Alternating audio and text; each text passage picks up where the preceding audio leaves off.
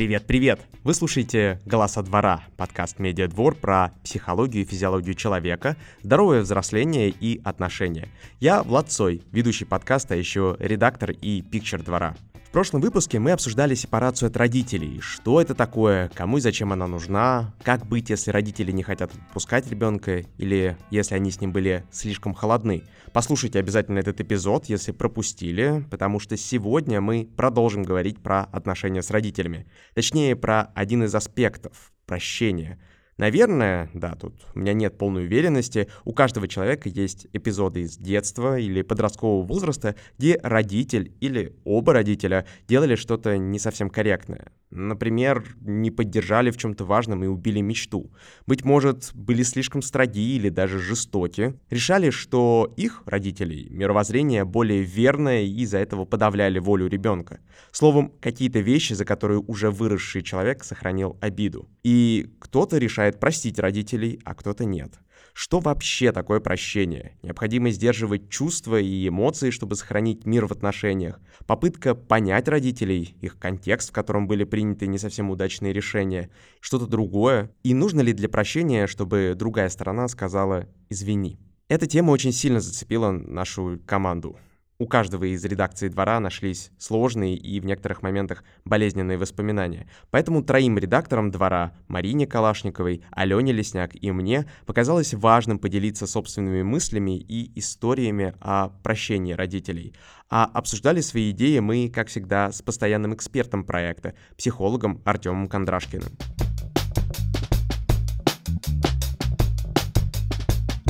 Когда мы только обсуждали идею подкаста, вскрылась одна любопытная вещь. Оказалось, что все по-своему понимают прощение родителей. Уж больно это непростой процесс, индивидуальный. Вот послушайте кусочек из беседы с моей коллегой Мариной принципе не понимаю, что это такое, потому что для меня в первую очередь возникает э, вот это какое-то христианское представление о прощении, что я тебя прощаю, потому что я знаю, что ты не мог по-другому, но при этом тебя же самого может ранить, и это как будто ты отказываешь себе в том, чтобы испытывать какую-то боль и испытывать э, неприятные эмоции по отношению к тому, что сделал к тебе человек, потому что ты пытаешься его опыт возвысить над своим. Важный нюанс. Мы тут с Мариной не категорично решаем, что прощать родителей нельзя. Нет, это просто рассуждение о том, каким вообще бывает прощение. Ведь кого-то идея простить отца и мать триггерит и бесит, а кто-то верит, что это очень естественный и важный процесс для любого взрослого человека. Поэтому перед тем, как вступать в дискуссию о том, стоит ли прощать родителям все обиды или не все обиды, а только их часть, важно договориться, что вообще такое прощение. И этот вопрос мы задали нашему эксперту Артему. Если в контексте сепарации мы говорим про такие тянущиеся обиды, которые там живут в нас годами. Прощение — это похоже, такой процесс, который сопровождает затухание этих чувств. И затухание чувств возможно тогда, когда мы меняем свое отношение к произошедшей ситуации. То есть я думаю, что человек поступил ко мне гадко, я на него злюсь, считаю, что он плохой для меня человек, и это подпитывает мою там, злость к нему, и простить мне его тяжело. Изменением отношений может быть, например, такое, что я считаю, что человек поступил со мной гадко, я на него злюсь, но мы можем продолжать общаться дальше, потому что в нашем общении есть что-то, кроме этого, ценное, другое. Да, то есть тут наступает такое прощение, ну, скорее, человека, а не поступка. Иногда нам важно что-то не прощать и на что-то продолжать злиться, потому что это отражает то, что мы считаем правильным и достойным. Получается, сохранение каких-то обид может быть для человека ценным, чем-то, что формирует его как личность.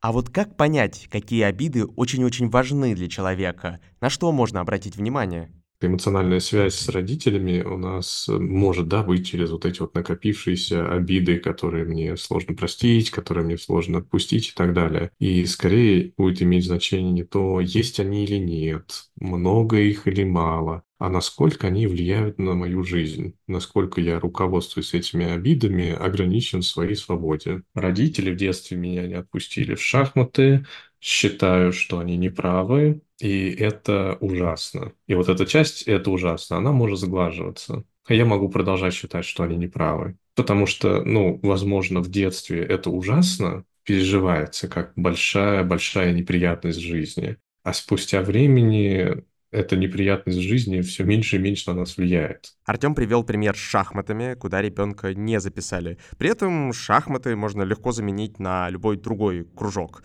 Я поделюсь похожим случаем, правда, немножечко обратным. Меня, наоборот, отдали туда, куда я особо не стремился. Совсем не стремился, на карате. Потому что была идея, что мальчик должен постоять за себя, защитить себя и близких, если дело дойдет до драки. Занимался я лет 8 или даже 9. Сама школа по карате в моем городе была очень сильная. Но я, честно говоря, был так себе каратист, не очень понимал, зачем нужен спорт, где нужно бить абсолютно незнакомого человека. Ни в коем случае сейчас не осуждаю других спортсменов, каратистов, боксеров, самбистов. Просто мне это, честно говоря, не близко. Кроме того, мне было чертовски страшно выступать на турнирах. Я боялся не столько причинить боль другому человеку или то, что он дарит меня, а боялся я в первую очередь осуждения, которое возникало после каждого поражения. Мол, не оправдал надежд родителей и тренера, мало занимался, ленился, ну и еще на занятиях один из тренеров считал нормой ударить ученика там, рукой или палкой, назвать его никчемным олухом, слабаком, трусом. Наверное, кто-то из спортсменов посчитает меня соевой снежинкой, но сейчас мне, честно говоря, за этот страх совсем не стыдно. А вот раньше было стыдно, и большую часть моих разговоров про то, что стоит бросить карате, родители воспринимали штыки, считали, что это слабость. Надо сказать, что я очень люблю своих родителей. У нас прекрасные доверительные отношения, но за карате я все еще немного обижаюсь. Пап, мам, привет. Я точно знаю, что вы слушаете этот подкаст, и если что, дома поговорим.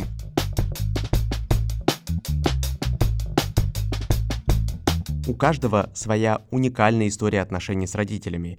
И у многих из нас, наверное, есть свои истории, конечно, разные по уровню переживаний, за которые мы пока не готовы простить родителей. Делает ли это нас плохими людьми? Насколько прощение — это обязательная вещь, и можно ли прожить, не простив родителей, без ущерба для самого себя? Общество нам упорно говорит, что нельзя не прощать родителей, потому что они самые близкие люди или почему-то еще. Но у нас с Мариной есть небольшие сомнения по этому поводу говорят, что это твои родители, и ты не можешь, в принципе, э, быть недоволен ими просто потому, что это твои родители. Ты обязан быть им благодарен только за факт того, что они тебя родили, и вот ты дожил до сознательного возраста и не помер. И мне кажется, что вот этот дискурс сильно давит на человека. Если он понимает, что ему плохо, и при этом он э, свои эмоции убирает на второй план э, во благо этой идеи о том, что это же родители, и поэтому я не буду э, никак на них злиться, и я должен их обязан простить просто потому, что я им должен. Вот это, мне кажется, очень токсичная вещь. И здесь я соглашусь с Мариной, что из благодарности за свое существование задвинуть подальше все свои негативные эмоции, или, как мы обсуждали это с Артемом, сделать так, чтобы они затухли, это так себе идея. Но при этом же прощение может проявляться не только так, каким-то иным способом. Тут важно понимание своих собственных стандартов касательно прощения. Кого я считаю должным простить, что я считаю а, недопустимым для прощения, что мне близко, что мне не близко, должен ли я быть все прощающим или кое-кого прощающим, или иногда прощающим. Есть и совершенно полярные установки, что там никому нельзя прощать. Все обиды нужно помнить. Эти установки сами по себе будут накладывать какое-то ограничение на жизнь, но, может быть, они будут вполне гармоничным с тем, как человек хочет жить, с тем, как он живет. То есть, осознавая причину и глубину обиды, степень ее влияния на нашу текущую жизнь, важно помнить, что прощение не обязательно работает как какой-то тумблер. Щелк, и все простили. Или не простили. Прощать можно по-разному. Например, частично, с оговорками и какими-то условиями. Правда, кажется, что это не всегда понятно для окружающих, которые твердят «родители — святое, нельзя на них обижаться». И вот общество говорит, что прощать надо. Что в таком случае делать? Как защититься от этой идеи? Относиться к ней как к идее. Много людей много чего считают, что я должен. И я могу с этим соглашаться, могу с этим не соглашаться. Если я с этим соглашаюсь, это будет влиять на мое поведение, на мои жизненные выборы. Если я с этим не соглашаюсь, это тоже будет влиять, что мне нужно будет им говорить, что нет, слушайте, я не могу простить. Вот то, что там мама, папа делали, это для меня вообще за гранью прощения. Я понимаю, что они там мои родители, что вы очень хотите, чтобы я их простил, но я вот не могу или не считаю возможным, или не хочу. Хочу сохранить эту обиду, потому что мне почему-то это важно.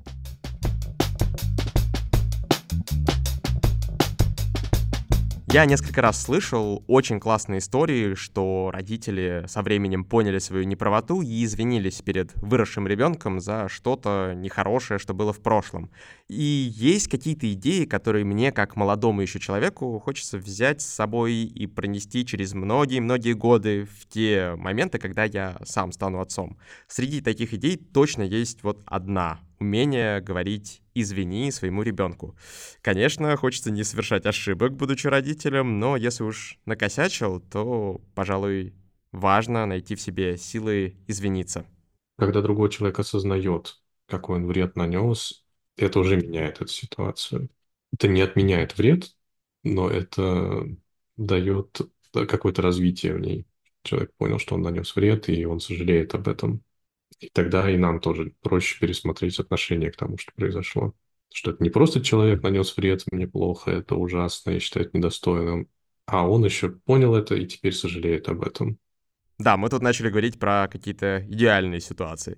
Наверное, если родители не так уж много ошибок сделали в воспитании, а позже еще и признали эти ошибки, извинились, простить их будет, ну, не очень сложно. А если они не извинились или не признали свои ошибки, или отделались дежурной фразой «да ничего такого не было, ты все выдумал, ты все выдумала». Возможно ли в таком случае прощение?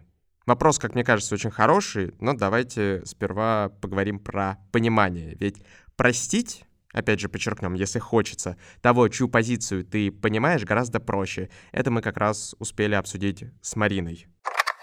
Понять можно, обязательно. Это здорово, когда ты понимаешь, что у человека были какие-то такие обстоятельства, в которых он поступил так или иначе, и особенно когда это касается родителей, потому что у них могла быть сложная жизнь. Вот, например, моя мама когда была беременна мной, ей было всего 23 года, она переехала в Москву из э, Северного Кавказа, и для нее это была совершенно новая атмосфера, совершенно новый опыт жизни. И я сейчас, будучи сама иммигранткой, понимаю, насколько это было тяжело. Поэтому я понимаю многие вещи, которые я раньше не понимала. И вот это осознание обстоятельств жизни родителя может очень сильно помочь понять вообще родителя как человека, как личность. Вот, контекст родителя очень важен. Обстоятельства жизни папы, мамы могут позволить лучше понять их как людей и разобраться в причинах, почему они совершали те или иные поступки. Какие-то вещи могут оказаться ошибками, которые допускают все живые люди. Другие же — отражением сложной системы ценностей, которая с учетом контекста сомнительно, но окей. Однако все это знание и понимание не обязательно ведет к прощению, потому что даже при особых обстоятельствах родители вполне вероятно не имели права вести себя с ребенком так, как вели. Моем случае карате — это была попытка родителей защитить меня от угроз внешнего мира. Ведь у папы и мамы были разные неприятные ситуации. Взять хотя бы расизм в школе и на улицах, или лихие 90-е. Так что ход их мыслей максимально понятен. Сейчас сын научится драться и в случае чего отобьется от хулиганов. Вон в лучшую школу единоборств в городе отдадим. Еще один важный момент. На одном из турниров родители увидели, что тренер странно, отчасти агрессивно, отчасти наплевательски относится ко мне и к некоторым другим ученикам. Тогда они забрали меня с карате, за что я им очень благодарен. Вот это тоже защита меня от угроз внешнего мира. Но я до сих пор не понимаю, почему мои поражения значили для родителей так много. Почему они осуждали, что я не могу или то, что не хочу победить другого человека. Почему продолжали меня водить на занятия, зная, что мне там очень плохо плохо. Как вы слышите, в моей истории много аспектов. Частично я простил своих родителей, но не полностью. При этом остатки обиды, которые вполне живы, не влияют на мою нынешнюю жизнь. Хотя вполне вероятно скажутся на том, на какие секции я поведу своих детей и как буду следить за их состоянием. Еще раз подчеркну, что это моя история и мой выбор, как поступать со своей обидой. С родителями мы много говорили про карате, какие-то вещи не знали они, какие-то вещи не знал я, диалог был очень полезен.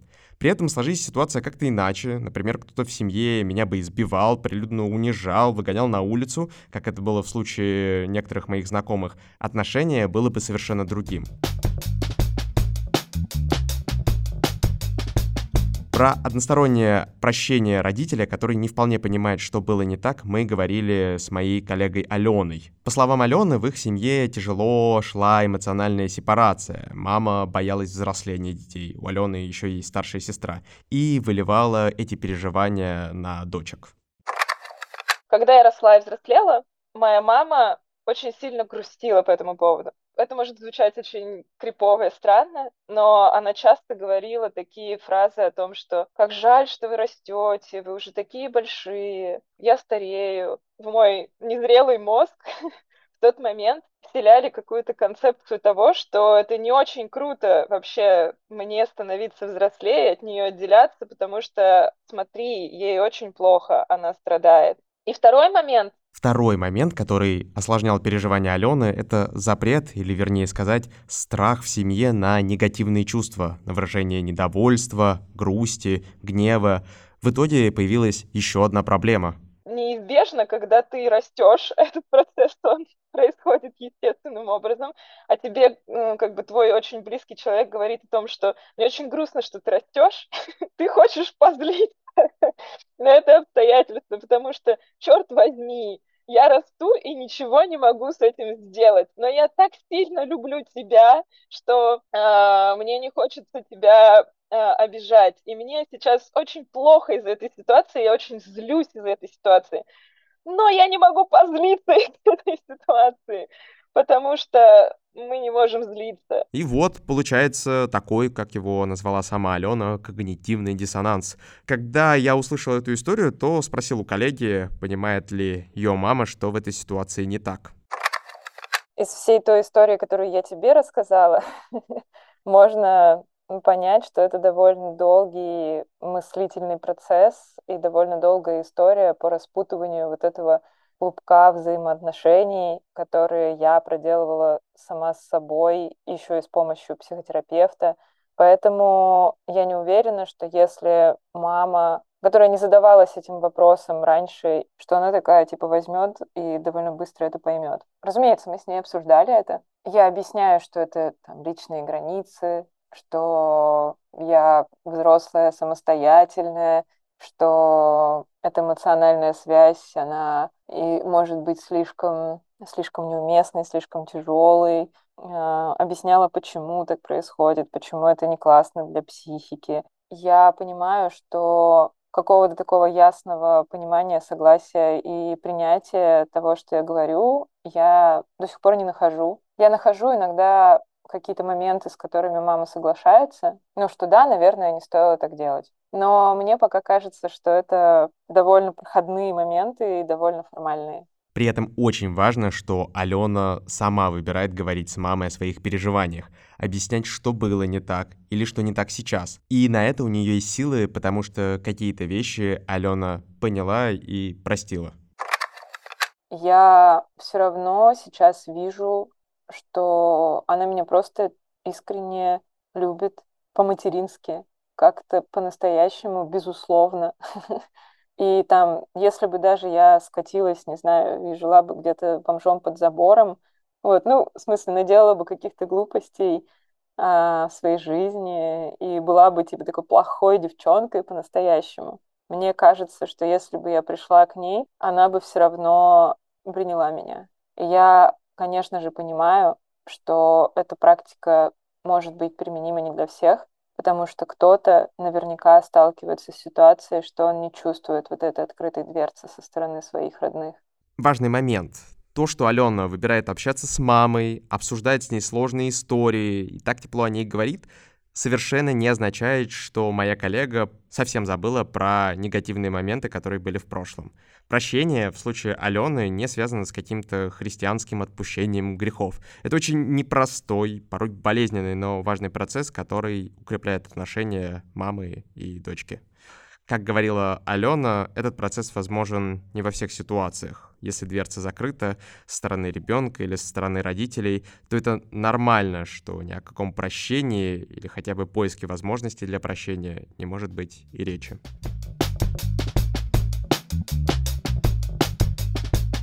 Ну, давайте подведем какие-то итоги. Прощение — это сложная, многосоставная идея, которую каждый может использовать по-своему. Можно прощать родителей, можно не прощать. Многое зависит от сути переживаний, готовности родителей признавать свои ошибки, желания извиниться и мыслей, чувств самого ребенка. Можно прощать не сам поступок, а можно простить именно человека. При этом идея, которая часто звучит в обществе, что обязательно нужно извинить своего родителя, она может быть весьма вредной. Ну и, конечно, стоит помнить, что одностороннее прощение, конечно, возможно, но проще и эффективнее выстраивать коммуникацию, когда родитель, совершивший ошибку, понимает, в чем он виноват. Напомню имена людей, чьи мнения, чьи истории, комментарии помогли нам сегодня к этому прийти. Моих коллег, редакторов «Двора» Марины Калашниковой, Алены Лесняк и нашего постоянного эксперта, психолога Артема Кондрашкина. А еще мы очень благодарим наших подписчиков, которые прислали истории про сепарацию в комментарии паблика ВК и телеграм-канала. Без вас выпуск бы не получился. Обязательно присылайте еще. Спасибо и Алексу Фигейро, музыканту, чей трек стал джинглом «Голосов двора». Будем рады, если вы поставите оценку этому эпизоду, подпишитесь на нас, если еще этого не сделали, и оставите комментарий с критикой, похвалой тут уж как захочется. Напомню, что послушать нас можно на Яндекс Музыке, в Apple подкастах, Google подкастах, Spotify, Кастбоксе и нашем телеграм-канале. Что ж, дорогие, с вами был Влад Сой. Вы слушали «Голоса двора». Пока-пока.